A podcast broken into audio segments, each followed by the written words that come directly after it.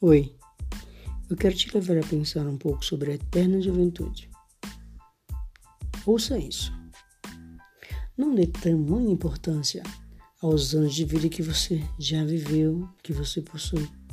Dê muito mais importância, sim, à idade que emana do seu interior e que irradia em sua fisionomia. Saiba que tem muitos jovens que estão envelhecendo devido ao sistema de vida que levam como também há muitos outros com muitas mais idades que estão transmitindo aí uma aparência tão jovial que chama a atenção de todos por onde quer que passem. Por isso, alimente-se bem o seu corpo. Alimente, sobretudo, de alegria, de bondade, de amor e paz, o seu espírito. E conserve no seu exterior essa juventude que não morre no seu interior.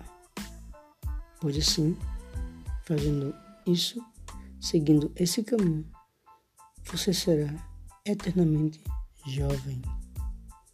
Até breve.